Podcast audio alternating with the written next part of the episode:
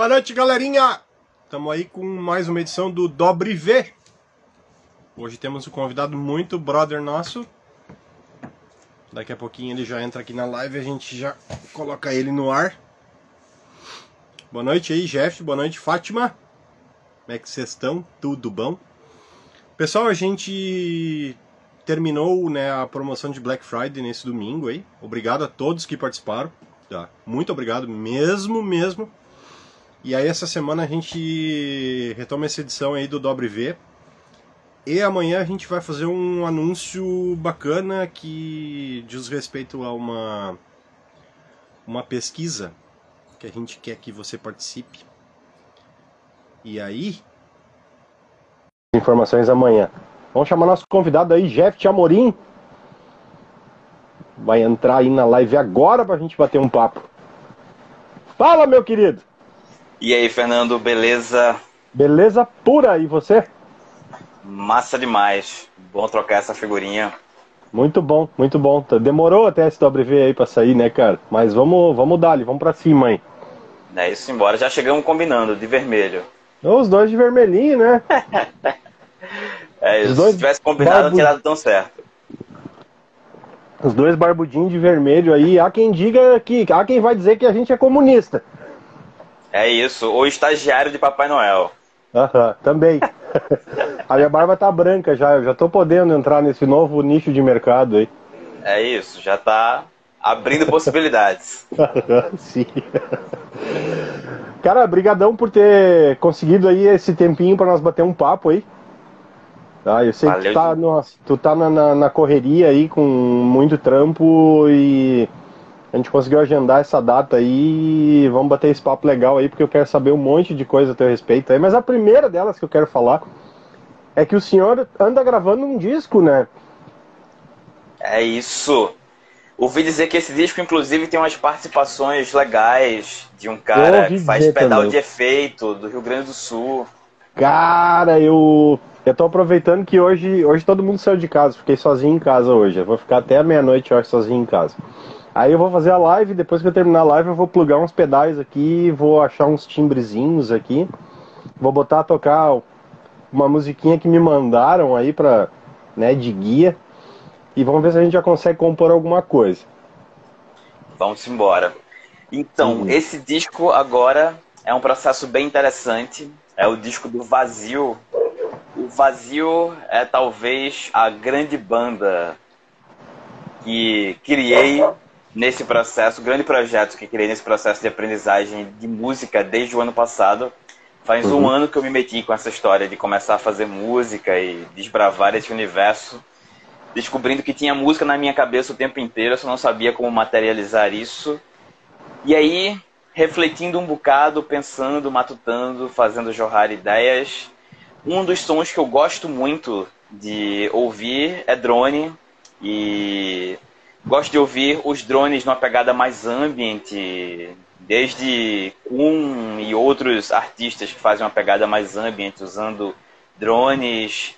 Bank Mina, que é uma banda francesa monstruosa, com essa pegada uhum. também bem experimental zona, até o metal mesmo. O Sun, que é o classicaço, Earth e outras bandas do gênero. E ouço, tenho ouvido principalmente de uns anos para cá um bocado de stoner. E aí essas referências foram pegando e eu decidi que queria fazer um projeto que viajasse pelo drone, pela influência mais do stoner, um som que fosse pesado, lento, imersivo, cheio de ambiência, que fosse, em outras palavras, uma meditação pesada em muitos, em muitos trechos e uma catarse mesmo nesse processo, uma viagem de introspecção. E foi daí que surgiu o vazio que é um disco que já antecipando vai ter seis faixas, que estou trabalhando nelas, para que a previsão é que ele role para fevereiro do ano que vem. Então, oh.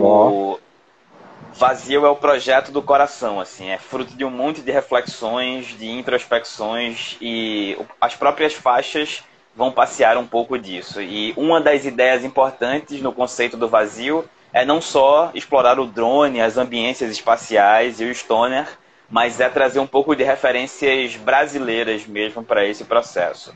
Vai ter uhum. faixas com uma pegada mais percussiva e contrabaixo, trazendo algumas influências da música de terreiro, do candomblé, das tradições afro-brasileiras. E parte do conceito que envolve algumas das músicas tem a ver com as tradições indígenas brasileiras também. A primeira faixa, a faixa de abertura, é uma faixa de pouco mais de 10 minutos que traz no nome a referência a uma lógica de divindade ou de construção de divino das tradições guarani. Então é uma viagem bem grande, sonora. O interessante desse projeto, eu acompanhei mais ou menos no início ali do, do projeto do Vazio, né? Que foi quando a gente conversou sobre a, a, a tua participação como artista da marca, né? E me contou umas coisas bem interessantes, assim, que é, é a música já estava na tua cabeça há muito tempo, né? E só tu não conseguia transformar ela em ondas sonoras, mas ela estava ali, né? Então, e aí durante, acho que foi no processo da pandemia, eu acho, né, que tu teve algumas, uh, alguns problemas com ansiedade ou algo assim, e trabalhando nisso tu resolveu verbalizar essa música, né? E verbalizar é modo de dizer, porque é, é música instrumental, né? Mas Mas uh, aí nesse processo veio essa coisa do, do drone do Stoner, né? Uh, e veio o vazio, veio o projeto do vazio, o qual tu fizeste um. teve um financiamento coletivo, né, para custear o, o, o, projeto, né? O qual eu tive o prazer de, de ajudar aí. Mas não me contentando em ajudar, eu pedi para participar de uma música. É isso. É muito doido esse processo com, com a música, porque é, eu agora, dia 9, inclusive, 9 de dezembro, vai para as plataformas de streaming um EP com três faixas, que são três faixas que eu compus para a trilha sonora de um filme chamado Decolonizarte, dirigido por Gabriela Passos. É, Gabi estava fazendo esse filme, que é o primeiro filme dela, é um curta documental de 20 minutos, em que ela fala, reflete sobre a herança colonial a partir do olhar de quatro mulheres, duas delas negras e duas delas indígenas. Iris Campos, que é dançarina, Juliana Chucuru, que é artista plástica, Bel Puan, que é compositora e é escritora também, é uma referência nacional da poesia do Islã, da poesia urbana, e Luna Vitrolira, que é uma referência de declamação e também de poesia, de poesia marginal. Ela é finalista, foi finalista do prêmio Jabuti, inclusive, Luna Vitrolira, é daqui do Recife, e é uma grande artista, e elas quatro refletem sobre essa herança dentro do filme, e eu estava começando o processo todo. Eu tive uhum. uma crise de ansiedade no ano passado, no meio do ano passado, junho mais ou menos do ano passado, e aí no meio da crise de ansiedade eu fiquei mal, assim, foi a primeira crise de ansiedade que eu tive na vida, e comecei a procurar coisas que me ajudassem a aliviar aquele processo. E aí decidi tirar do papel, tirar das ideias, é, a ida para fazer música, de pegar um instrumento, que eu já tinha tentado isso no começo da adolescência e na infância, e não tinha caminhado muito, achei que eu não levava jeito e desisti, deixei para lá. E aí eu comecei a encontrar outros caminhos para que eu conseguisse fazer isso. Gabi topou que eu fizesse a trilha sonora e eu compus essas três faixas para ficarem de trilha sonora para o filme que sai dia 9 de dezembro. O link tá na minha bio para quem quiser fazer pré-save e conferir os três sons por lá. Mas eu comecei a fazer esses três primeiros sons, foram as três primeiras músicas que eu fiz na minha vida, de um jeito bem interessante que foi. Na minha cabeça, eu fui entendendo durante a crise de ansiedade que tinha música, porque eu tinha sempre uma progressão melódica tocando na minha cabeça, tinha sempre um riff, sempre um batuque, e desde que eu me entendo por gente, eu batuco no corpo, faço percussão corporal. Então tô a vida inteira batucando, fazendo música, tirando som de panela, de coisa. E na minha cabeça isso não era música ainda. E aí, uhum. essas tons que estavam fluindo, eu comecei a encontrar uma maneira de fazer isso fluir. Comecei a estudar de forma autodidata, procurar algumas informações, mas o caminho que começou a me levar para a música, se concretizando de fato, foi eu peguei o meu telefone, baixei um aplicativo de afinador e, já que eu tinha a música na cabeça, eu não sabia como tocar, como transformar aquilo em onda sonora, eu comecei a cantarolar as progressões melódicas que eu tinha na cabeça ou a linha de um instrumento específico e cantarolava aquilo solfejando pro afinador do celular. E aí eu via quais eram as notas e anotava num pedaço de papel quais eram as notas. Uhum. Sem nenhuma formalidade, sem nenhuma escrita rítmica, por exemplo, sem usar nenhum modelo de cifra, partitura, nada. Eu só anotava qual era a nota e na minha cabeça eu tinha o ritmo e a progressão ali, eu só ia reproduzir aquela nota. E aí eu comprei um controlador MIDI de 25 uhum. teclas da China, baratinho, e descobri, o primeiro lugar que eu descobri para poder fazer música foi o Soundtrap, que é uma plataforma do próprio Spotify, que é focada em beatmaker para poder fazer uns sons. E depois é que eu fui pro Reaper, descobri outras coisas, mas tinha uma, um banco de sons de instrumentos virtuais e usando o tecladinho, controlador MIDI de 25 teclas e os instrumentos virtuais, eu cantarolava aquilo que estava na minha cabeça, anotava e depois ia tentar tocar aquilo no tecladinho uhum. usando o instrumento virtual. E foi assim que eu comecei a compor as minhas primeiras faixas. E no MIDI depois eu ia lá, quantizava, consertava direitinho o tempo do que eu tinha tocado, tocado todo troncho, para poder criar aquele processo. E essas três faixas que estão no EP da trilha sonora foram todas feitas assim.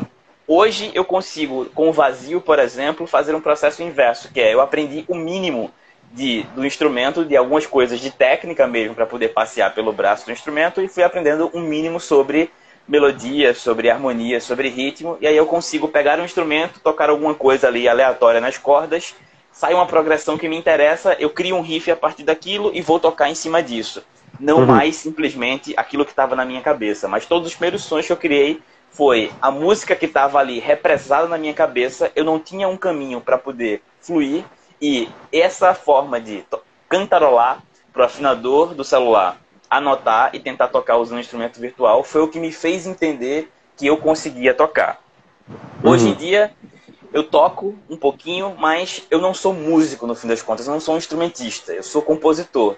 E a razão de eu ter ido para música foi para poder dar vazão para a música que estava na minha cabeça e no fim das contas fazer música foi curativo para mim, porque desde que eu comecei a fazer música, eu nunca mais tive uma crise de ansiedade como eu tive no ano passado. Então foi o processo de curar-me com a música uhum. e botar isso para fora em forma de som. Que massa, meu. E Pô, cara, assim, uh, o lance do autodidata é uma coisa muito, muito massa, né? Claro que vai ter alguns vícios, da mesma forma como se fosse de uma forma tradicional teriam outros, né? Mas o fato de estar tá conseguindo, né, cara, compor, uh, conseguiu uh, auxiliar com trilha sonora para um filme, até quando é que sai esse filme, até inclusive, eu quero saber. Bom, o filme está rodando por alguns festivais, está se inscrevendo em alguns festivais. Ele rolou no Festival Guarnecer de Cinema, que é um dos festivais mais antigos do Brasil, do Maranhão.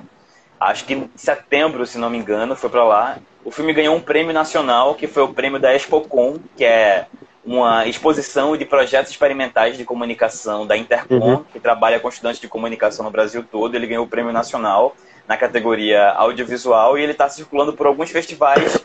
Depois dos festivais, ele vai ser liberado livremente online. Ah, massa, massa, legal. Aí tu me deixa para aí que eu quero olhar. Pode deixar que te mando esse negócio. E aí, uhum. todo esse processo, velho. É, é interessante que a minha própria relação com a música, com o instrumento, com o tocar, ela é bem pitoresca. Eu costumo uhum. dizer que muita gente que vai para o instrumento vai na sede de aprender a tocar como um guitarrista X, Y ou Z. Sim, sim. E aí, falando dessa coisa dos vícios, é muito bacana porque alguns vícios eu tenho e estruturei em função do aprender sozinho, inclusive a própria posição dos dedos, a acomodação dos dedos no instrumento, que não é o modelo formal ou adequado de tocar. Eu fui fazendo meus próprios caminhos para poder tocar da maneira como eu conseguia e como era confortável para mim. Mas, por uhum. outro lado, quando a gente fala de timbre, por exemplo, de som ou de técnica, uma coisa muito boa para mim é que ter começado dessa maneira me libertou de buscar uma referência única de som. Como naturalmente eu escuto muitos gêneros musicais diferentes e escuto muita coisa absurdamente distinta entre si, eu gosto tanto de maracatu e de ciranda quanto eu gosto de grindcore, então dessas coisas absurdamente distintas entre si, isso me fez com que eu fosse experimentando com o que eu tinha. Uhum. E isso foi muito bacana. E aí tem sons que eu estou buscando, porque eu quero ter aquele tipo de som que eu gosto e vou entendendo que tipo de efeito pode me dar aquele tipo de timbre, aquele tipo de som que eu estou buscando. Mas isso fez com que a minha construção, de certo modo, fosse mais fluida, porque eu chegava no processo e eu queria simplesmente usar aquilo que eu tinha e extrair o melhor daquilo que eu tinha, ainda que não fosse algo idealizado. E por outro lado, isso também me dá a possibilidade de construir mais livremente uma identidade quando eu toco, sem buscar uma identidade vinculada a um artista ou a um músico específico. Ou e também um estilo, me... né? É isso. Uhum. No fim das contas, a trilha sonora tem uma pegada bem afrofuturista, é um negócio meio afrobeat, com é muito percussão com os synths e uhum. alguns elementos que eu fui gravando em casa mesmo, pau de chuva, fui fazendo alguns efeitos sonoros com, com o violão da batucada para poder gravar com o microfone condensador e colocar no meio da trilha. Então é um lance meio afrobeat, experimental, afrofuturista. E aí, Aquarela para João, que foi o single que eu lancei no começo do ano também, que é um, um baião arranjado para jazz, que foi uma faixa que eu fiz para meu enteado, João Trigueiro. Uhum. E aí já é uma outra pegada, é piano, baixo acústico e bateria, tudo programado no tocado com o MIDI com o meu controlador MIDI de 25 teclas. Depois eu fui pegando outras coisas e aí fui dando upgrade nos equipamentos. Mas ele que tá até ali, ó, nesse cantinho, foi aí. por onde tudo começou. O trabalhador da casa aí. É isso. E aí fui passeando por referências muito distintas. E uhum. hoje eu sou um músico ruim, velho. Eu sou um instrumentista ruim. Mas a parte. É isso. A parte boa de ser um instrumentista ruim e de entender esse lugar de instrumentista ruim é que isso me dá menos medo de errar e menos uhum. medo de construir as coisas que eu posso construir com o conhecimento que eu tenho hoje. E uma outra coisa que me faz muito sentido é que ser um músico ruim nesse lugar, capaz de compor, de criar e de cuidar dessa cadeia produtiva da música, me coloca não no lugar idealizado de eu quero ser o músico ou o instrumentista que vai ser admirado e que as pessoas querem tocar igual a mim.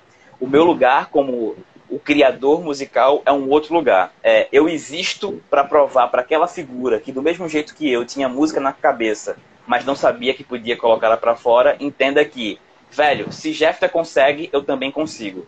Eu não é um existo... incentivador. É isso não existo para ser o cara admirado, mas pro cara pra, que faz os outros acreditarem que também consegue.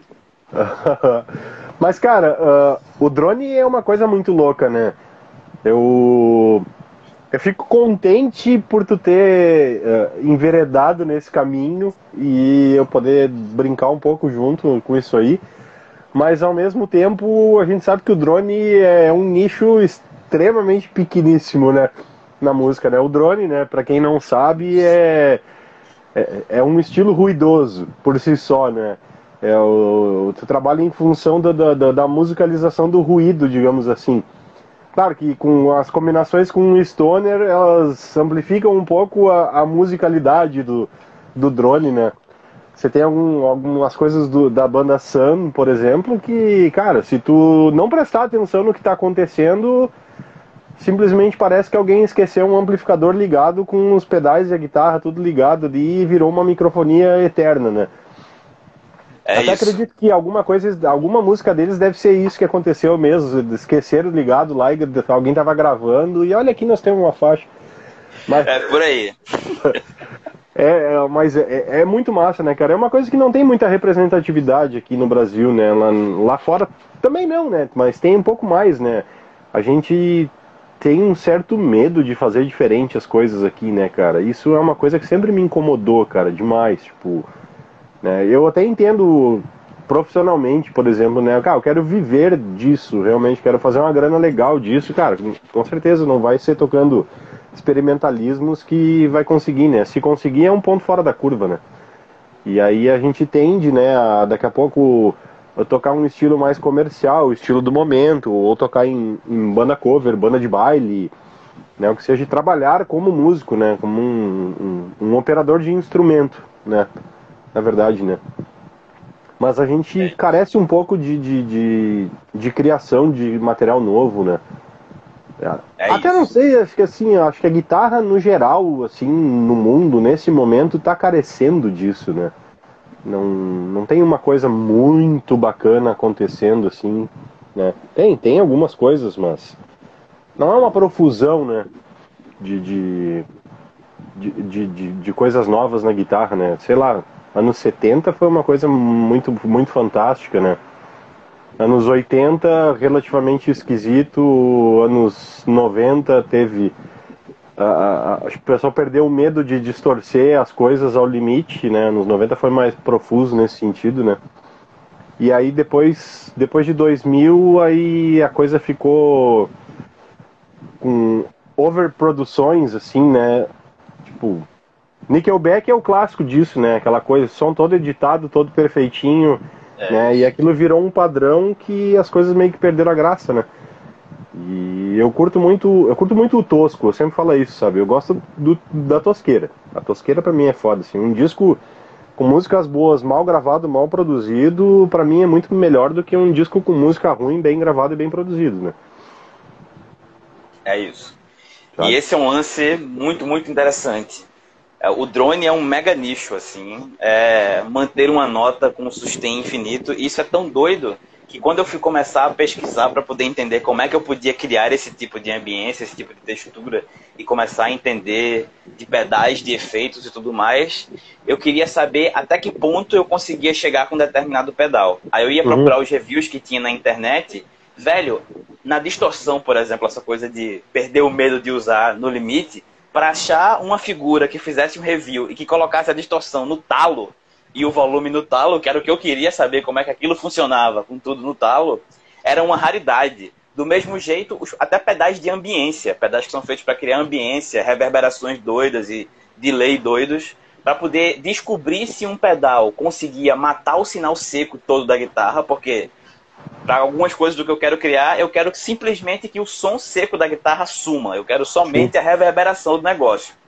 É uma raridade, porque você vai assistir os reviews, você assiste até o final, o cara não tem coragem de, de colocar não, o, não. o, botão de blend, de mix, até o fim ali para ficar somente o, a reverberação e matar o som da guitarra. Porque é tudo muito focado em um modelo padrão, em um modelo idealizado, às vezes, de timbre para aplicações específicas, que é isso. É, eu estou focando no mercado e eu quero saber se esse pedal atende às aplicações tradicionais desse mercado. Então vira tudo uma grande linha de produção e você perde a possibilidade de experimentar. O drone é isso, tem cinco gatos pingados gostando de drone no mundo e no fim das contas, é, o fato de eu estar na música como um processo curativo, um hobby e menos profissão, me dá a liberdade de fazer isso e de experimentar com mais tranquilidade, porque eu estou trabalhando em outras coisas para pagar as contas, cuidar Sim. da casa e da família, e na música eu vou fazer absolutamente o que eu tiver a fim de fazer. Eu até uhum. brinco dizendo que o vazio não é o disco que eu estou fazendo para as pessoas ouvirem. Eu estou fazendo com vazio o disco que eu estava afim de escutar. Uhum. É isso. Eu estou afim de escutar isso, então eu vou fazer o disco que eu queria escutar. E aí outras pessoas vão que eventualmente gostar de ouvir isso e eu vou ficar muito feliz em poder compartilhar isso com as pessoas que gostarem. Mas não tem uma expectativa de que isso seja para muita gente, porque realmente quem gosta de drone, quem gosta de experimentalismo é um grupo bem pequeno, bem menor. E a possibilidade de experimentar e de deixar as coisas reverberando o drone para mim é uma viagem na consciência, assim, é você usar o som e aproveitar o ruído para poder criar uma experiência de imersão dentro de si mesmo. E é Mas esse tem, processo. Tem, tem. Existem outros estilos musicais também focados nessa coisa de músicas longas, de criação de ambiência, né? A música eletrônica tem disso, né? Tem, tem vários estilos de música eletrônica ambiente, assim, umas coisas mais soturnas, né? Umas coisas mais, mais alegres e por assim vai. Uh, sei lá, o, o, Jazz Lounge também tem essa coisa, assim, né? Apesar de ter ser uma coisa mais profusa em termos de verborragia sonora, né? Mas também é aquela coisa que é para te manter na ambiência, né? Mas a gente que é meio pirado da cabeça, a gente gosta quando o bagulho tá gritando, né? Se não tá é pitando e cheirando a fumaça, a gente não gosta, né? É bem por aí. É muito doido. E eu, eu sempre fui um cara que tinha preconceito com música eletrônica, até uns anos atrás. Tinha maior preconceito com música eletrônica do mundo, assim, não havia nada.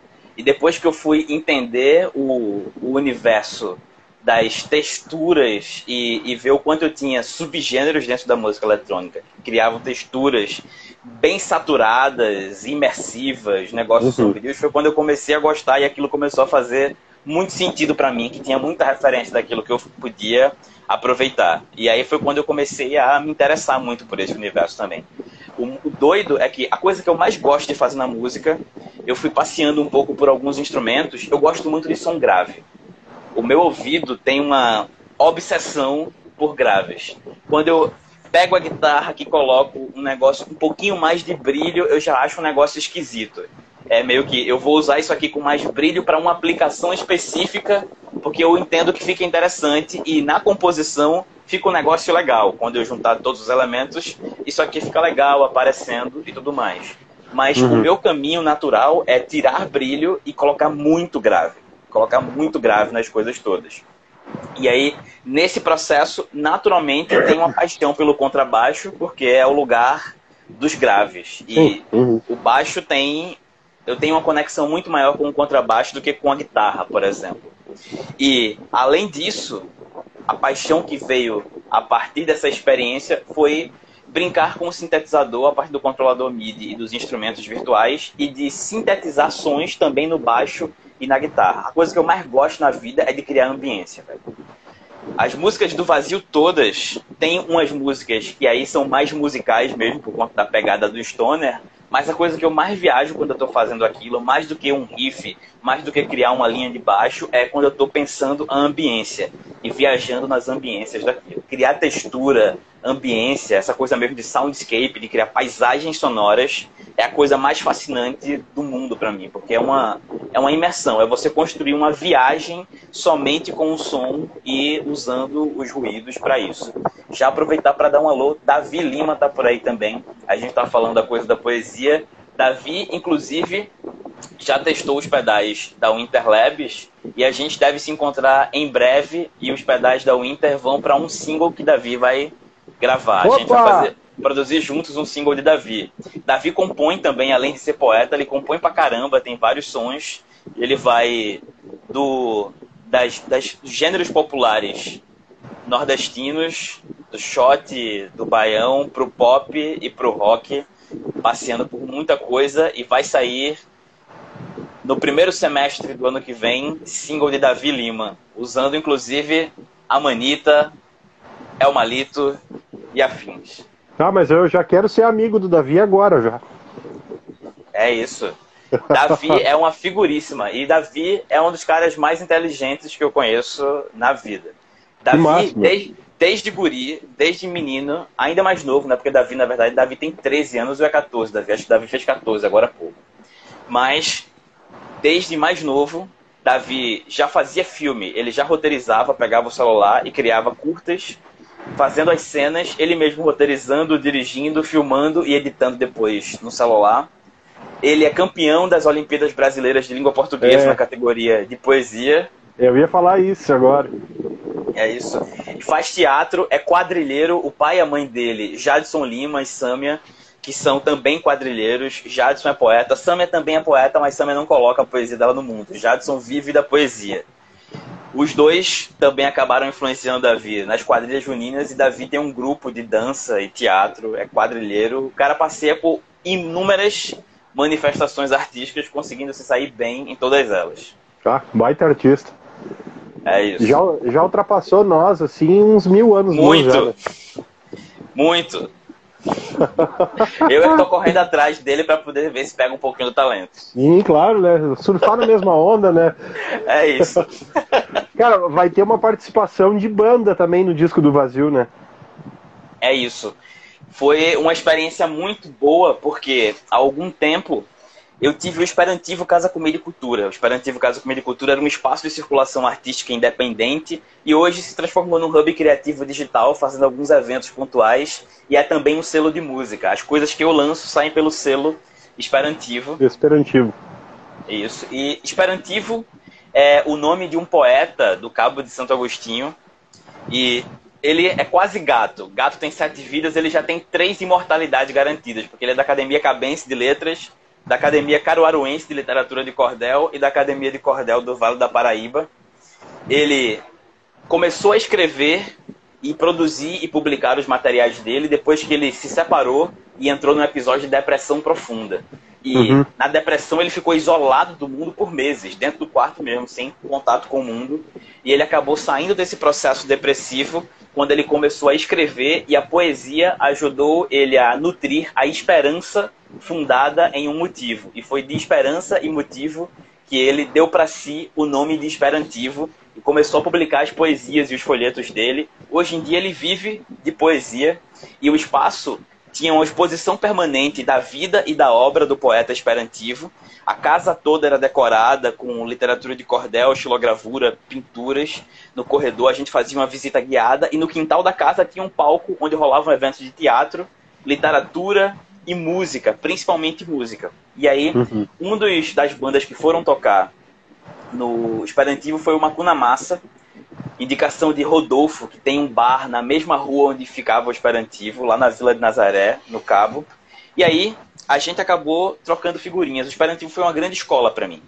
Uma grande curiosidade é que esse cara Esperantivo, que é poeta, por coincidência e apenas por coincidência, é meu pai. E por isso eu queria ter essa exposição permanente do trabalho e da vida dele, principalmente enquanto ele está vivo para ver, porque depois que ele morrer não adianta muita coisa fazer homenagens para ele. Vou continuar falando da obra dele para que seja conhecida, mas ele não vai estar mais vivo para poder curtir o processo. E aí, o Esperantivo me aproximou para entender o que é que era produção de eventos e produção musical mesmo, porque eu estava no dia a dia produzindo no ponto mais intensivo do Esperantivo. Era um evento por semana e era um intensivão. Eu tive a sorte de ver um monte de gente boa no quintal do Esperantivo.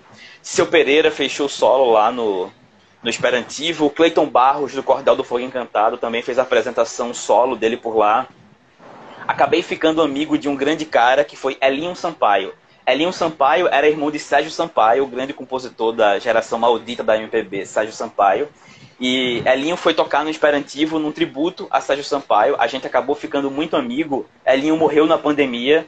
Foi uma tristeza grande, assim. Os banners para as lives que ele fez tocando, fui eu que fiz, a gente trocou muita figurinha. E antes de eu começar a gravar, entender que eu podia fazer música, esse processo de colocar o cantarolá no afinador só surgiu porque Elinho foi o cara que me instigou a compor. Ele começou na pandemia a me instigar, ele fazia uma melodia e mandava para mim no WhatsApp dizendo, ó, eu quero uma letra tua para esse negócio, bota aí.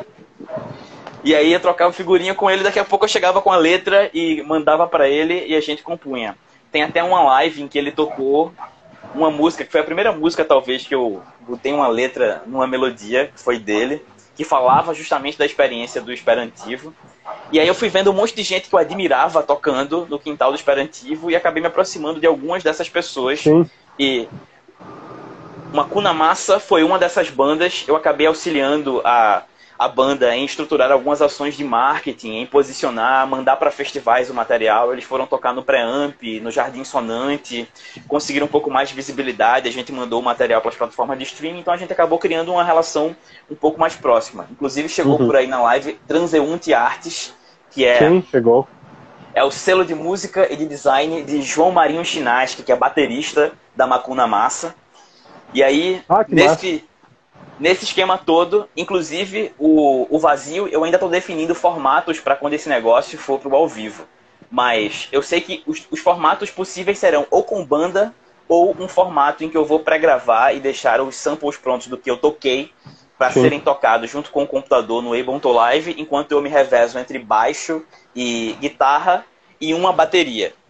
E a uhum. bateria ao vivo para o vazio vai ser de João, porque João é um cara que eu curto demais, com quem eu curto fazer coisa junto, e é um baterista monstruoso. Toca numa cuna, nos variáveis, tocou na Decapoli, que é uma banda também de metal, de trash, de escada, que é aqui no interior de Pernambuco. João é um cara arretado demais. E aí, o Macuna Massa é a participação de uma das faixas do disco. Foi interessante, foi a primeira vez que eu fui tocar com banda e foi a primeira vez que eu fui para um estúdio fora o esquema de gravação que eu montei aqui em casa para gravar os sons do, do vazio. E aí a gente compôs juntos essa faixa, eu criei a linha de baixo, mandei para eles, eles arranjaram todo o restante de bateria, guitarra, e a gente foi estruturando os sons para deixar redondinho da maneira como a gente queria e a gente gravou essa faixa juntos, que é uma pegada mais stoner E o Makuna Massa é uma banda que vale demais conhecer. Tem uma ah, química. Pelo, pelo, que eu conheço do Makuna Massa, essa faixa deve ter ficado pesada pra cacete, cara. É isso, ficou uma lapada. Aham. A verdadeira lapada. Isso aí, eu tô bem curioso. Eu quero escutar isso aí quando estiver pronta. Vai ser a primeira que eu vou colocar. Tipo.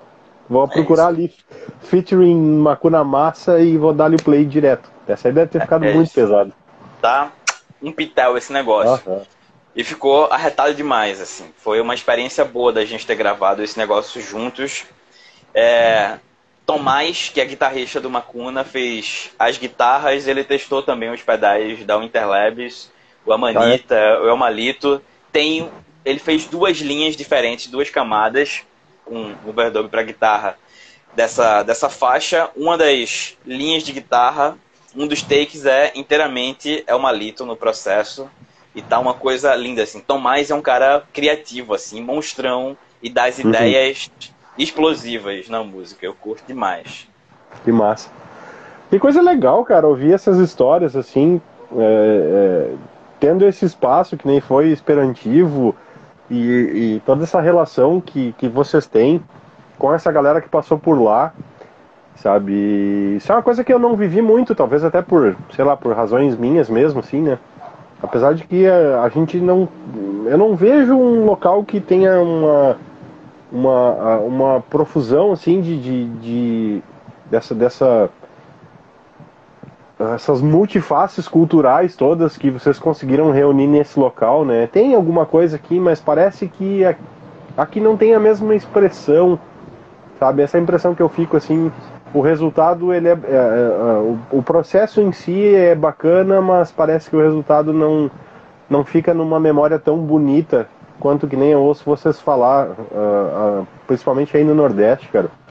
Eu acho que vocês valorizam mais a cultura uh, local do que nós aqui. Eu ando percebendo que isso é algo meio meio sistêmico nosso aqui de não valorizar muito ou valorizar por pouco tempo, né? Tá, tá legal, terminou, uh, vira a página, vamos para outra coisa, sabe? Pode ser que seja isso. Mas uh, eu acho legal que vocês, uh, sempre que vem alguém aqui, porra aí de Pernambuco, Paraíba, numa live aqui, é, tem sempre essas histórias que vai ligando uma pessoa a outra, um local a outro, um festival a outro, e eu, cara, eu, eu chego a me perder assim, cara, tipo assim, puta, um, é, é metade do, do, do Orkut ali.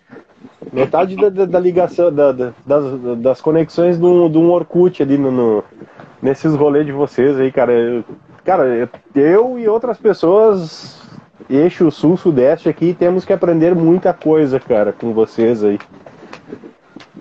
E eu espero que no ano que vem a gente aprenda um pouco, né? É isso, que a gente faça acontecer, porque eu ouvi dizer que tem coisas boas para rolar em Pernambuco com a Interleves. Tem, cara, vamos ver, vamos ver. Isso eu não prometo tão cedo. Isso aí ainda depende de muitas coisas, mas a ideia é a ideia é que aconteça uma coisa legal aí em Recife ou no Cabo de Santo Agostinho, né? De repente, né, Jorge? Jorge tá na é live aí também. É, vamos, vamos ver aí. A gente tá programando aí, mas ano que vem vai ter umas coisas legais aqui na Winter também em termos de oficinas, né? E aí vamos ver se a gente consegue difundir um pouquinho de conhecimento. E falando em conhecimento, eu queria saber um pouco como é que tu entrou, cara, nessa coisa uh, uh, da, da, da, Me fugiu a palavra, cara. Uh, mas nesse universo de, de, de produção cultural, né, de, de, dessa gestão, marketing de, de, de arte, marketing artístico e escambau que te levou nessa história toda e a, a, sei lá, antes do Esperantivo talvez já tivesse com algum rolê nesse sentido, né? Uh, mas essa trajetória, assim, que aí te levou, te, a, te levou a esse momento de hoje, hein, né? Como é que foi essa, essa tua aproximação com as artes em gerais e como isso transformou o Jeff de hoje? Muito doido. Já vou fazer um link com essa história e a coisa do, da valorização, do bairrismo mesmo. Pernambucano é bairrista pra cacete, velho. A gente é muito barrista. Tem, inclusive, um, virou jargão de é o maior em linha reta, porque pernambucano dá um jeito de dizer que é maior ou melhor de alguma forma. Então tinha uma história que virou meio que lenda urbana, uma avenida aqui do Recife, que é a Avenida Caxangá, se dizia que ela era a maior avenida em linha reta da América Latina. Então tem sempre uma maneira de dizer que é o maior ou melhor, tem um bairrismo arraigado no processo. E aí isso, de certo modo, acaba ajudando em algumas coisas, porque tem uma, uma conexão e uma valorização. E é muito doido, porque é, por muito tempo, muito da cultura tradicional, hoje Pernambuco é muito conhecido por os artistas que fazem qualquer que seja o som, colocarem uma pitada de identidade regional no som. E aí tem quem adore isso, tem quem critique isso, mas tem muito disso mesmo de Pernambuco. Mesmo quem faz metal cara faz metal e coloca de alguma forma a identidade regional pernambucana naquele uhum. negócio lá. Até a década de 90, esse era um negócio que não existia. Os mestres e mestras da cultura popular ficavam relegadas a segundo plano. E foi a visibilidade do movimento Mangue Beat, que Sim. fez 30 anos esse ano, inclusive, que elevou isso, porque aí o coco de roda, a ciranda, o maracatu, a diversidade do coco, do coco de roda, um pouco de embolada e todas as outras manifestações subderivadas do coco e dos outros gêneros pernambucanos acabaram ganhando visibilidade por aquela mistura de hip hop, de rock, metal com os sons tradicionais de Pernambuco. E aí esses mestres e mestras e a cultura popular voltou para um lugar de destaque na cena pernambucana e as pessoas de alguma forma queriam se conectar a isso de novo. E é muito doido porque a gente fala sobre o Mangue Beat hoje e o Mangue Beat está no imaginário da gente como uma coisa gigante e realmente foi gigante do ponto de vista simbólico, porque mais do que a música que Chico Science, Nação Zumbi e Fred 04 e as outras pessoas que estavam envolvidas ali, Gilmar, todo mundo naquele coletivo para criar o Mangue Beat, mais do que a música, o que o Mangue Beat conseguiu trazer foi orgulho das raízes pernambucanas. Sim. Uhum. Uh, o Recife era uma das piores metrópoles para um jovem viver no mundo na década de 90. Estava entre as 10 piores metrópoles do mundo para um jovem viver, em função do desemprego, ausência de oportunidades e ausência de atrativos culturais naquele momento. E ele conseguiu fazer com que uma geração e outras gerações que viessem depois dele batessem no peito e sentissem orgulho de dizer: sou Mangue Girl, sou Mangue Boy ele elevou a autoestima de um estado inteiro. E isso é muito foda. Isso é muito potente, porque aí você consegue colocar as pessoas no lugar de potência, acreditando nelas para poder criar. E quando a gente pensa sobre isso, é realmente incrível. Mas o que era o Mangue Beat? Era um bando de maloqueiro de Rio Doce, em Olinda, que se juntou a fim de fazer música e por uma série de encontros com outras pessoas e tiveram a sorte de ter Miranda e a Sony no meio do caminho, colocando dinheiro para que isso ganhasse visibilidade e marketing nacional e internacional, conseguiram conquistar pessoas ao redor do Brasil e do mundo. E eu fico refletindo muito sobre isso. Uma vez eu estava num, num lugar aqui no Recife que é o Hotel Central. É um hotel centenário, um prédio rosa no centro do Recife, na parte histórica do Recife, eu fui almoçar lá no Tempero da Rosa, que é uma mulher, uma mulher negra que hoje é dona do Hotel Central. A história dela é absolutamente doida, porque Rosa era filha de uma camareira que trabalhava no hotel e a mãe de Rosa não tinha com quem deixá-la e muitas vezes levava Rosa para ir para o hotel trabalhar com ela. Ela ficava num lugar reservado, não podia circular no hotel para não atrapalhar os hóspedes, os donos não deixavam. E Rosa, criança, costumava brincar se sentindo a princesa no castelo. As voltas doidas que a vida dá, Rosa acabou abrindo um salão de beleza, depois abriu um restaurante para poder vender comida e almoço no centro da cidade e nesse vai e vem acabou assumindo o restaurante do hotel. Com a pandemia, a família herdeira acabou decidindo arrendar o hotel e destinar o hotel para outra pessoa. Rosa pegou para si a missão de assumir o hotel. Hoje o hotel é dela e tem várias pessoas que ajudam nessa empreitada. Ronaldo Fraga, o estilista, faz muitos eventos junto com ela hoje no Hotel Central, porque Rosa realmente é uma figura incrível, com uma história incrível. E eu estava no Tempero da Rosa sentado, olhando para o centro do Recife, para a marquise da igreja com mais de 400 anos ali atrás, e bem na minha frente uma marquise de loja modernizada numa das ruas e refletindo sobre esse lance da arquitetura. Um negócio bem contemporâneo e um negócio do passado ali. E eu tava pensando, velho, esse hotel tem mais de 100 anos. Se uma figura qualquer, 100 anos atrás, tivesse parado no mesmo lugar que eu, tivesse feito uma foto um cara absolutamente banal e desconhecido tivesse feito uma foto absolutamente banal e desconhecido dessa cena absolutamente banal e desconhecido. Hoje, 100 anos depois, esse ato absolutamente banal seria um dado histórico importante para poder entender a evolução do traçado arquitetônico da cidade. Uhum. E eu fui fi ficar pensando nisso e entender que, no fim das contas, aquilo que a gente chama de incrível é somente as coisas banais lidas sob o filtro de uma história. O Mangue Beat era somente um bando de maloqueiro de Rio Doce em Olinda que se juntou para fazer música. Mas a história contada a partir disso e propagada ao redor do mundo fez com que isso se tornasse algo tão incrível a ponto de elevar a autoestima das pessoas décadas depois. E por que, é que eu falo desse negócio todo? A minha vida, no fim das contas, e a relação com as artes tem a ver com isso. Eu descobri muito cedo o poder das histórias. Eu sou jornalista por formação, mas eu sempre fui inquieto e sempre gostei de fazer muita coisa. Eu sou jornalista, dou aula de comunicação para cursos de saúde, ensinando, entre outras coisas, tanatologia, que é a relação da morte e do morrer, comunicação de mais notícias, refletindo sobre morte, cuidados paliativos, morte assistida e temáticas afins. Meu mestrado é em extensão rural e desenvolvimento local. Já fui para outro campo absolutamente diferente e fui estudando sempre coisas muito diversas entre si. E a maior parte da vida, aquilo em que eu fiz dinheiro foi com marketing.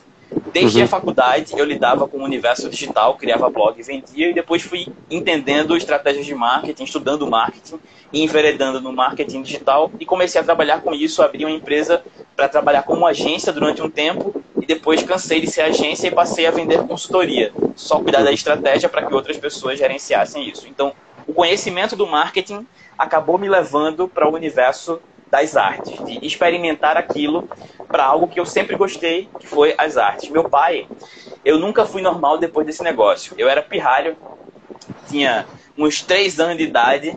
O meu pai ficou um tempo desempregado. Quem sustentou a minha casa quando eu era criança era minha mãe. Meu pai ficou um tempo desempregado e quando ele trabalhava, ele trabalhava como torneiro mecânico no turno da noite.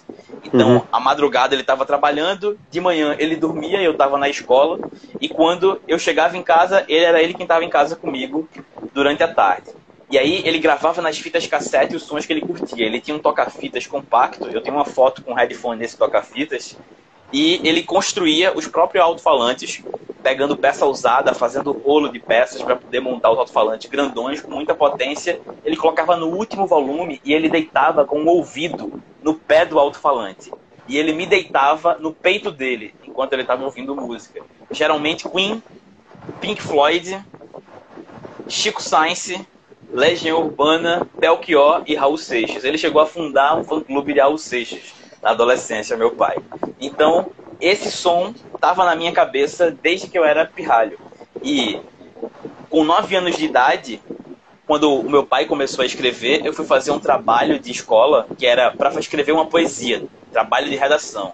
E eu fui atrás do meu pai na casa dele para pedir para ele me ensinar a fazer uma poesia. E aí ele me ensinou a fazer poesia e como eu era um cara muito tímido, retraído, a poesia foi sendo por muito tempo a minha forma de lidar com o mundo e de me comunicar com o mundo. E aí as artes cresceram nas veias.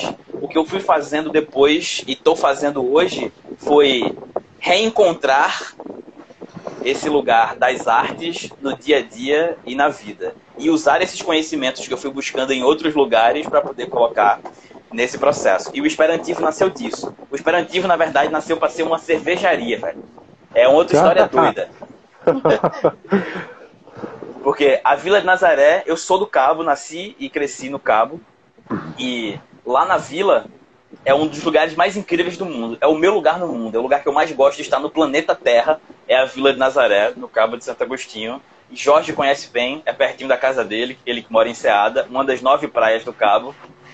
E aí, eu tava lá com a Andréa, que é a minha esposa, e a gente tava atrás de uma casa para alugar eu tinha acabado de fazer um curso de cervejaria caseira. E aí tava afim de fazer cerveja, velho, fazer cerveja, fazer cerveja, fazer cerveja, fazer cerveja. E aí a gente conseguiu essa casa e eu comecei a viajar na ideia de fazer cerveja e criei um logotipo para o Esperantivo com as ruínas da casa do faroleiro, que é essa casa que está aqui no meu braço, que é um símbolo da cidade. Tem outra história doida, Dona Margarida, foi possivelmente a primeira mulher do mundo a operar um farol, porque o farol foi abandonado pela Marinha. O marido dela era faroleiro. Quando o, marido morreu, ela informalmente assumiu o lugar de manter o farol na ativa. Então, informalmente, ela pode ter sido a primeira mulher do mundo a operar um farol. E aí eu usei isso como logo pensando na cervejaria, que seria a cervejaria Nazaré.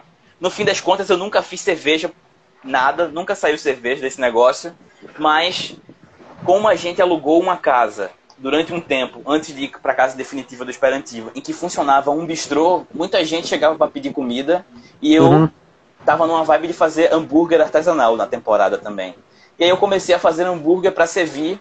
A gente começou a chamar alguns amigos para poder fazerem um som, fazer poesia dentro de casa mesmo, só entre os amigos. E a gente acabou embarcando na ideia, eu e Andréa, de fazermos daquilo um lugar de circulação artística independente. Para uhum. mim, era, era um sonho grande, porque eu sempre sonhei ter um espaço que homenageasse o meu pai, que tivesse a obra e a vida dele contadas. E eu sou do Cabo, e o Cabo, apesar de ser incrível, a terra de Joaquim Nabuco, um grande abolicionista, de grandes poetas e poetisas, Celina de Holanda, Zeca Plash, Tel Silva, é a terra do coco de roda, onde nasceu Manezinho Araújo, que foi o cara que popularizou o coco no Brasil, antes mesmo de Jackson do Pandeiro.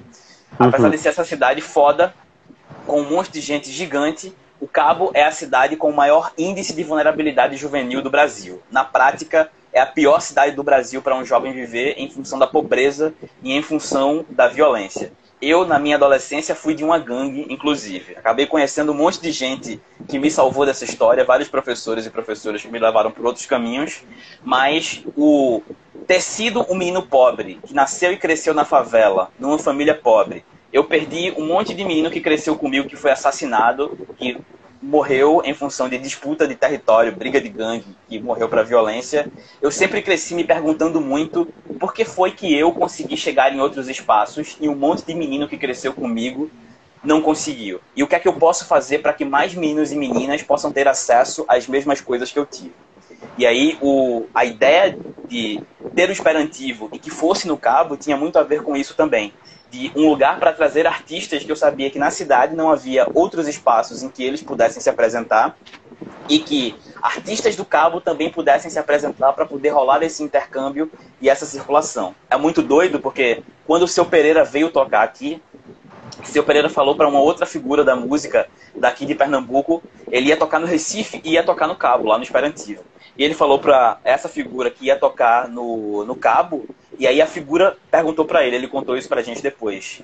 Oxe, e no Cabo tem público para isso? E a minha maior alegria foi que seu Pereira, velho, lotou. Teve gente que chegou depois querendo ingresso, a gente, velho, já lotou. Não, não tem, tem como entrar mais ninguém. Não tem mais. Não entra mais ninguém. E aí era isso. É esse sonho de um lugar para dizer, velho, o Cabo tá no radar, tem muita gente foda fazendo música, fazendo arte aqui, e tem muita possibilidade de se fazer coisas incríveis aqui também eu quero colocar a memória do meu pai no mundo, eu quero realizar um sonho de estar em contato com as artes e eu quero que isso aqui seja valorizado como um espaço que é do Cabo, para que as pessoas daqui possam se ver e possam ter contato com outros artistas incríveis ao redor do mundo. E agora ele é um hub cultural, né? Tu falou, né? E é isso. Tu, tu, ainda tem alguma participação ainda na, na no, no, no, no, projeto? Tu ainda tem alguma participação direta com o Esperantivo? Isso. Eu continuo tocando de outras formas. Tem uma coisa muito massa que hoje a Vila de Nazaré continua fazendo eventos e continua no radar da música, porque o Teju Bar Nazaré, de Rodolfo, acabou assumindo. A gente fez um bazar quando fechou a casa e colocou um monte de coisa para vender. E aí o palco da gente, parte do equipamento de PA, foi para Rodolfo. A gente fez uma, uma troca, parceria. Eu fiquei dois anos comendo no Teju sem pagar. E os equipamentos foram para ele lá e muito som rola. Inclusive, sábado agora vai rolar Joinhas Band, tem Diego Drão, Daniel Fino é, e Pernalonga tocando bateria. Diego Drão é um cara monstro, assim, que toca das teclas. E o uhum. som da Joinhas Band é um punk jazz.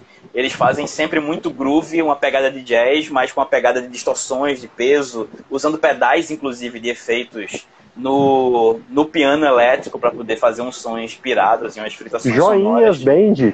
Joinhas Band. Vou procurar isso aí, cara. Eu fiquei vale bem, demais. Bem interessado. Vale pois demais. é, cara, você tava falando né, do o, o lance do, do- dessa condição, né? ah, nada propícia, né, pra, pra juventude da cidade do Cabo, né? E.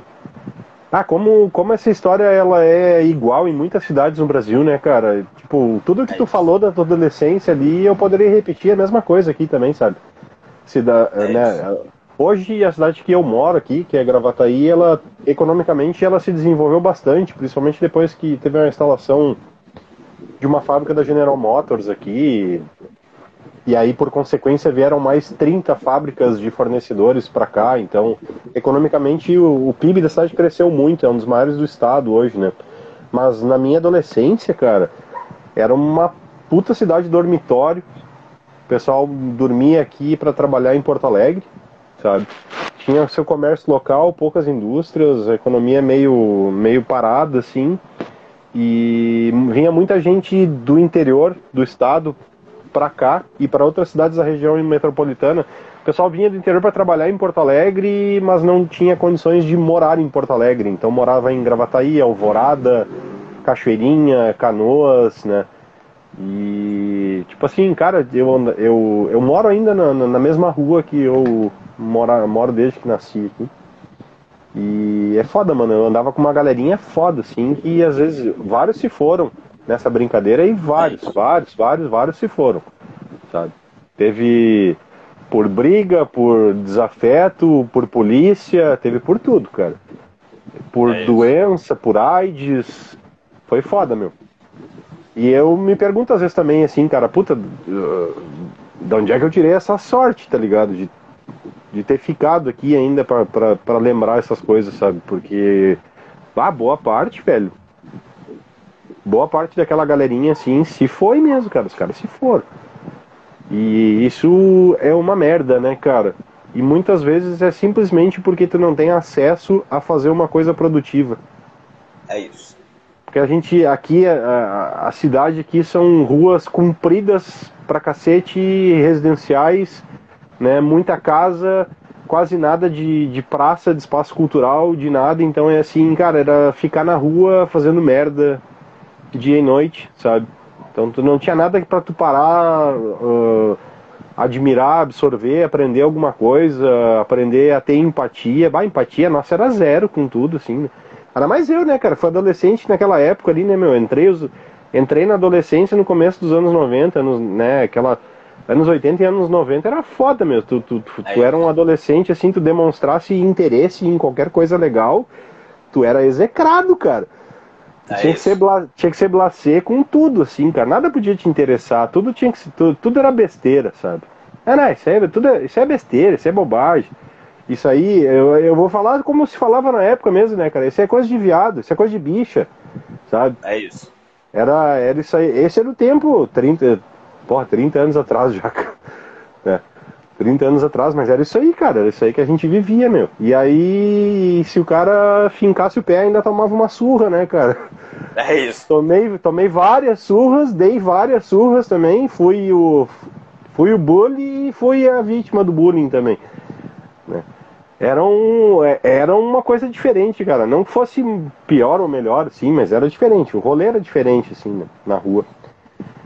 Mas, voltando um pouquinho, assim, ah, outra, ah, retomando outra coisa que tu falou, ah, teve uma série de acasos, né, então, que levaram, né, a, a abertura da casa, né, não foi simplesmente algo que tu sentou, planejou e botou em execução, não, foram acontecendo várias coisas e, pum, daqui a pouco meio que, tipo, não tinha o que fazer, sabe, é, cara, é isso, tá, tá aí, caiu no meu colo, vou abrir essa casa, né. É isso.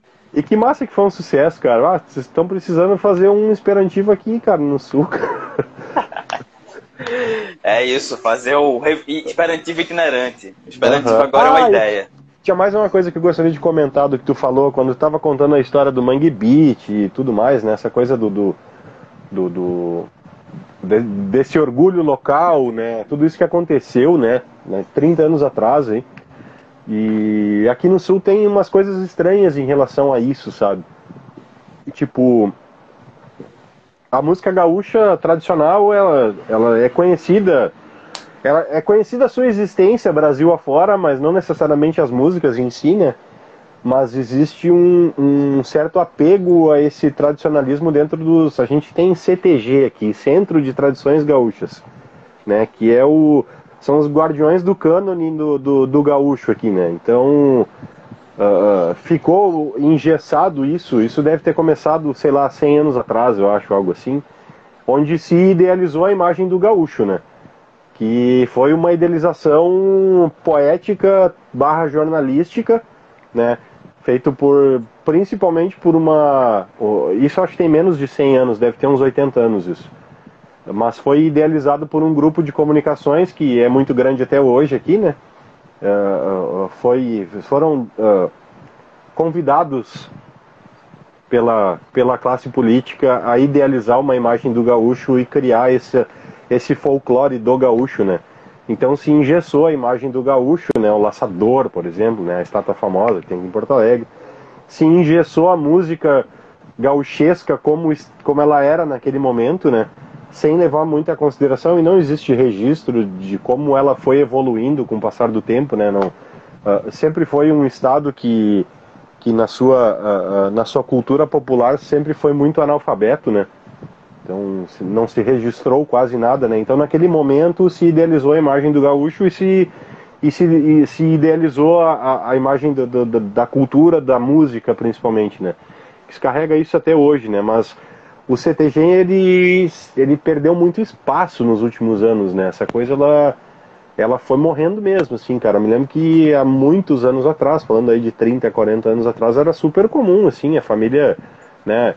O Piá fazia seis anos levava pro CTG lá, era o peãozinho e a menina era a prenda, né?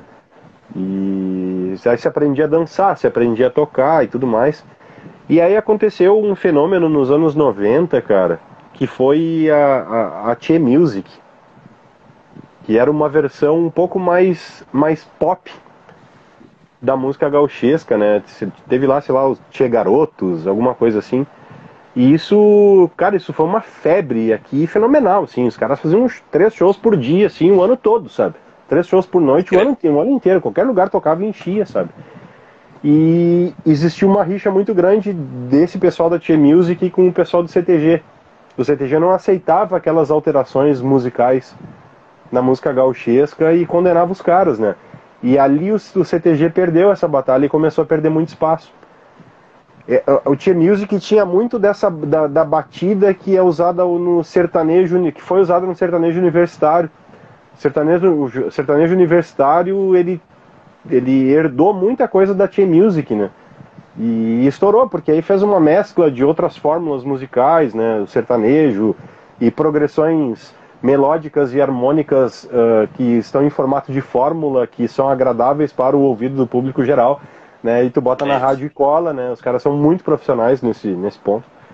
Muito, muito um trabalho de, de, de sei lá, de, de, de psicoanálise, eu acho. Alguma coisa nesse sentido, assim. É isso. Mas a gente percebeu que a gente percebe que não, não, não existe uma, um experimentalismo maior assim, por exemplo, né? Uh, teve alguma coisa em anos 90, eu acho nenhum de nós botou alguma coisinha assim de, de, de, música gaúcha no seu rock, né? O tinha o pessoal da família Ramil, né? O Cleiton Encledir, depois o Vitor. O Vitor veio com mais força nisso, né? O Vitor Ramil tem uns discos fantásticos aqui que ele trabalha um pouco de milonga, né? Junto com um pouquinho tiquinho de rock, assim, né? Uh, mas é, é uma coisa muito legal, muito bacana, mas coincidentemente são bandas da metade sul do estado, que é a metade mais gaudéria mesmo, né? Não, a metade norte do estado é basicamente descendentes de imigração italiana e alemã. Então eles têm esse contato com o CTG, gostam, uh, mas numa proporção muito menor que a metade sul do estado, que é onde é o Pampa, né? E é onde tinha a toca do bo, né? Onde os caras tocavam o gado e tudo mais e, e era aquela coisa mais do gaúcho mesmo, né? Mais muito mais uh, semelhante com o uruguaio e o argentino, né? E mas assim, depois, claro, nos anos 90, eu acho aí teve o Frank Jorge com, com a Graforest Harmônica lançou Amigo Punk, né? Uhum. E Amigo Punk não tem uma festa aqui no sul que não toque Amigo Punk. Qualquer qualquer músico de pub vai tocar Amigo Punk, porque todo mundo vai cantar. Eu acho que Amigo Punk daqui mais uns 20 anos, talvez quando o Frank Jorge se for, espero que demore bastante, mas eu acho que vai ter uma votação na Assembleia Legislativa aqui para transformar no novo hino Rio Grandense. Que, né, é uma música boa, né, cara? É uma música legal. Demais. Eu me diverti muito com essa música.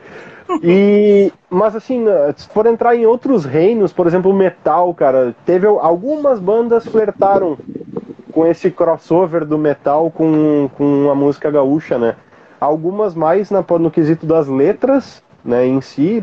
Tinha uma banda que era relativamente famosa no underground, na cidade de Santo Antônio da Patrulha aqui, que o nome era Facão Três Listras. Era uma banda de grindcore. Né? Facão Três Listras era uma música do Teixeirinha, se eu não me engano.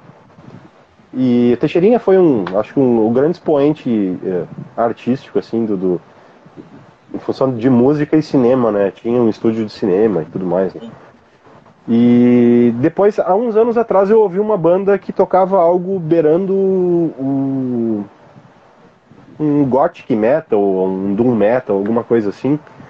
Só que eu não lembro o nome da banda, cara. Não escutei nunca mais e eu esqueci, não me lembrei mais o nome dos caras.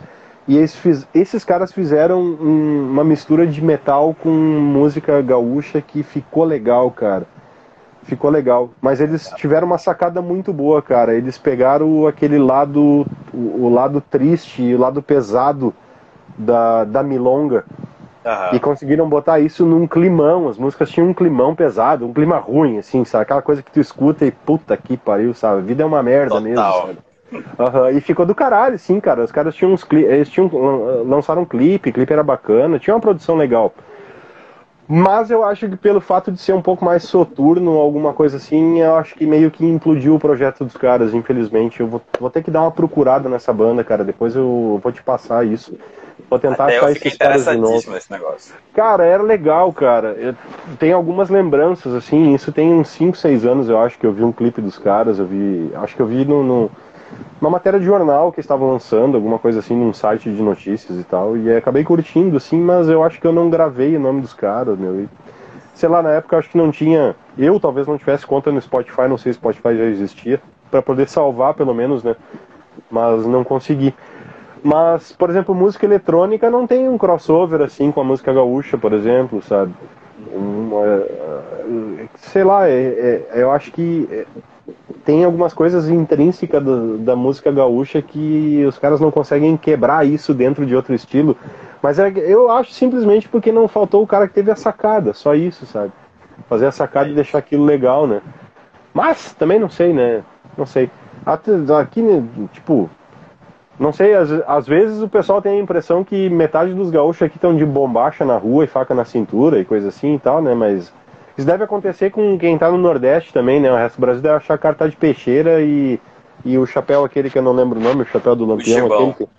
Chibão. Né? E não tem nada a ver, né, cara? Mas ah, o pessoal largou um pouco aqui da cultura, assim, do, do, do CTG e coisa assim, sabe? É, tá muito difícil de tu ver alguma coisa nesse sentido, assim, cara. Bem, bem, bem difícil mesmo. Mas eu acho que nesses momentos que as coisas estão em baixas, assim, é que é, são as melhores oportunidades para o cara fazer uma misturança, assim, e dar um revival, as ganha na coisa, né? É isso, aproveitar as referências e crescer. Esse lance aí do, do CTG me lembra muito, tinha um movimento de cultura popular aqui em Pernambuco, que era muito isso, e tinha a ala modernista das artes pernambucanas na segunda metade do século passado, que queriam revitalizar a música e a cultura, as artes como um todo em Pernambuco e o movimento de cultura popular que queria trabalhar muito mais o ideal folclórico, tradicional. E é muito legal porque 60, 70, Pernambuco teve um movimento psicodélico muito forte. Uhum. Tem até hoje um, um revival dessa psicodelia pernambucana e isso voltou à tona Zé Teles, que é um jornalista e crítico musical daqui, lançou livros em que trouxe isso de volta. Tem vários discos de bandas daqui, Ave Sangria, Flaviola e o Bando do Sol, que foram revisitados e cresceram, ganharam destaque novamente. E o mais legal desse processo é ir percebendo como essas misturas e essas tensões vão enriquecendo o processo. Tem um livro muito legal para quem gosta e se interessa por história da música, Valsa dos Cogumelos, que fala justamente sobre a psicodelia recifense especificamente, nesse uhum. período de fim de 60 e começo de 70. Lula Cortes, Zé Ramalho, que gravou com o La Cortes o Pai Biru, Laílson de Holanda, tem um monte de gente foda, assim, muita referência psicodélica muito doida, Marco Notaro, que eu gosto demais, assim, é uma geração que é uma grande referência para mim. E aí eu tive uma grande alegria voltando para o Esperantivo, Marco Polo, que é vocalista do Ave Sangria, que também é poeta, jornalista e tal. Ele foi para o Esperantivo, acho que umas duas vezes por lá. E a namorada atual dele, que é uma namorada que ele teve na adolescência, quando ele estava montando o Ave Sangria, que tá ela só de calcinha, de costas, assim, numa das fotos, fazendo a Ave Sangria. Eles se reencontraram agora, nem sei quantas décadas depois, e voltaram a namorar. E aí, essa namorada de Marco Polo tinha uma casa praticamente em frente de onde era o Esperantivo, e ele acabou aparecendo lá pelo, pelo Esperantivo algumas vezes, a gente trocou algumas figurinhas. E é isso, essas trocas vão enriquecendo o processo. Falta às vezes alguém que vá lá, cutuque e consiga é. extrair esse processo. E não ter medo de, de reinventar. Acho que uma, duas coisas bem importantes, pelo menos para mim nesse processo todo, é não ter medo de misturar referências e não ter medo de parecer ridículo. Acho uhum. que quando a gente perde o medo de parecer ridículo, velho, qualquer coisa a gente consegue experimentar e ver no que dá. Uhum. Eu acho que é por aí mesmo. Ah, eu vou. Ah, esse papo de hoje rendeu um monte de coisa que eu vou ter que correr atrás, né, cara? Filme, livro, banda. Depois eu vou, ter que pedir uma listinha pra ti depois ali, cara, porque agora eu fiquei com a cabeça milhão aqui, cara. Uhum. Dicas do WV. É, dicas do WV. Uhum. Tinha, alguém tinha que compilar isso, né? Eu não, já tem 50 WV aí, eu não vou olhar tudo de novo. Ô Jeff, a gente está se encaminhando aí para o final do, do, do, programa aí. Eu queria agradecer imensamente, cara, tu ter conseguido essa uma hora e um pouquinho aí para a gente bater esse papo aí, meu. É sempre muito bom conversar contigo, sempre uma delícia. É, eu aprendo pra cacete e tu me dá um monte de referência legal e me dá um ânimo muito bom para seguir nessa barca cultural aí que às vezes ela é injusta com a gente. Eu deixo a palavra para ti aí para a gente concluir este programinha é Fica isso, vontade. velho. Agradecer a ti também. Acho que gosto demais de conversar contigo, de trocar ideia, trocar referências, aprender e é só troca. E tem algumas coisas para mim que são muito importantes e muito valiosas na vida. E acho que a gente se afina muito nessa coisa do querer fomentar a arte autoral, de fomentar uma cena independente, de fomentar o potencial das pessoas. Acho a gente se aproxima e se conecta muito nesse negócio. E aí tem duas coisas falando como alguém que é artista ou Interlabs, que acompanha a marca nesse tempo e troca figurinhas contigo, que é a Interlabs tem muito meu respeito por duas razões. Assim. Primeiro pela capacidade de se colocar em uma posição diante do mercado que é autoral, que tem identidade própria. Eu acho que Play It Weird é um negócio sensacional para ser slogan. Esse tocar estranho, uhum. tocar esquisito, ter a própria identidade, é isso. A minha sorte na vida foi que eu consegui beber de muitas referências. Eu costumo contar isso porque eu nasci numa família pobre de professores e professoras de educação básica. Eu cheguei a fazer amizade com um menino que era morava perto da minha casa para comer presunto, porque presunto era um negócio que não ia entrar na minha casa de jeito nenhum, velho. E aí o cara tinha presunto todo dia em casa. Então eu tratei de fazer amizade com esse pivete para comer presunto na casa dele. E aí meu, meu avô era pastor, pastor protestante de uma igreja congregacional. Eu cresci dentro da igreja protestante. A minha mãe foi adotada, porque a família vivia em condições de extrema pobreza e precisou entregar o, a filha, que era minha mãe, e os meus avós, com quem eu cresci, não conseguiam engravidar há alguns anos e acabaram adotando a minha mãe em função disso, adoção informal, que rolava muito décadas atrás. E aí, quando eu fui conhecer a minha família biológica, minha mãe sofreu um acidente e quase morreu. E aí foi quando ela quis conhecer a família biológica dela. Eu tinha uns 9 anos de idade. O meu avô e aí foi de onde eu fui entender as minhas referências, né? Conhecer a minha família genética, uma família preta, o meu avô do candomblé. E aí o menino neto do pastor e neto do cara do candomblé, o meu avô pastor cantava o Harete em Kiriô, Pantote, Pantahu, Pantou, os cânticos em grego que ele aprendeu no curso de teologia. O meu avô do candomblé cantava samba maroca, sangoroca, xenguerê, os cantos em Yorubá dos terreiros.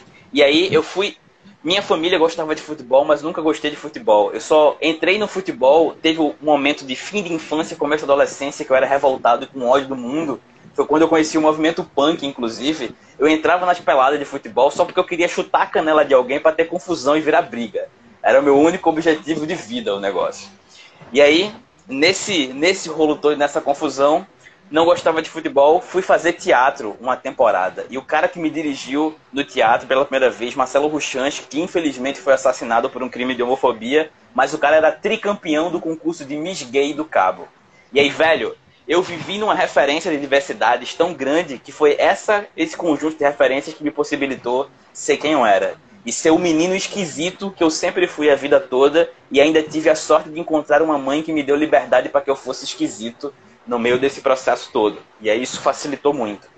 E a Winter tem identidade própria, tem uma instiga de promover é, as habilidades das pessoas, tem um compromisso com a arte independente e tu é um cara foda e gente boa, Fernando. Então, irmão, se você não comprou um pedal da Winter Labs agora, agora é hora de comprar. Se você não recomendou a marca, é a hora de recomendar, porque gente boa fazendo coisa boa, a gente tem que dar todo o apoio, porque é só assim que a gente multiplica as boas iniciativas do mundo, velho. Obrigado, meu. É isso. Obrigado. Vou ter que secar os olhos agora. Cara, novamente agradeço demais, Jeff, nesse papo aí, essas palavras lindas aí. Ah, sem palavras agora. E agradecer todo mundo que participou dessa live aí, todo mundo que acompanhou a gente, do início ao fim ou pequenas partes. A live vai estar disponível no nosso Instagram aí para quem quiser ver depois, e daqui uns dias vai estar lá no Spotify também para quem quiser escutar sem precisar ficar olhando para os nossos rostinhos lindos. Uma boa é noite e um bom resto de semana para todo mundo. Valeu, pessoal. Nos vemos amanhã que tem anúncio. Valeu demais.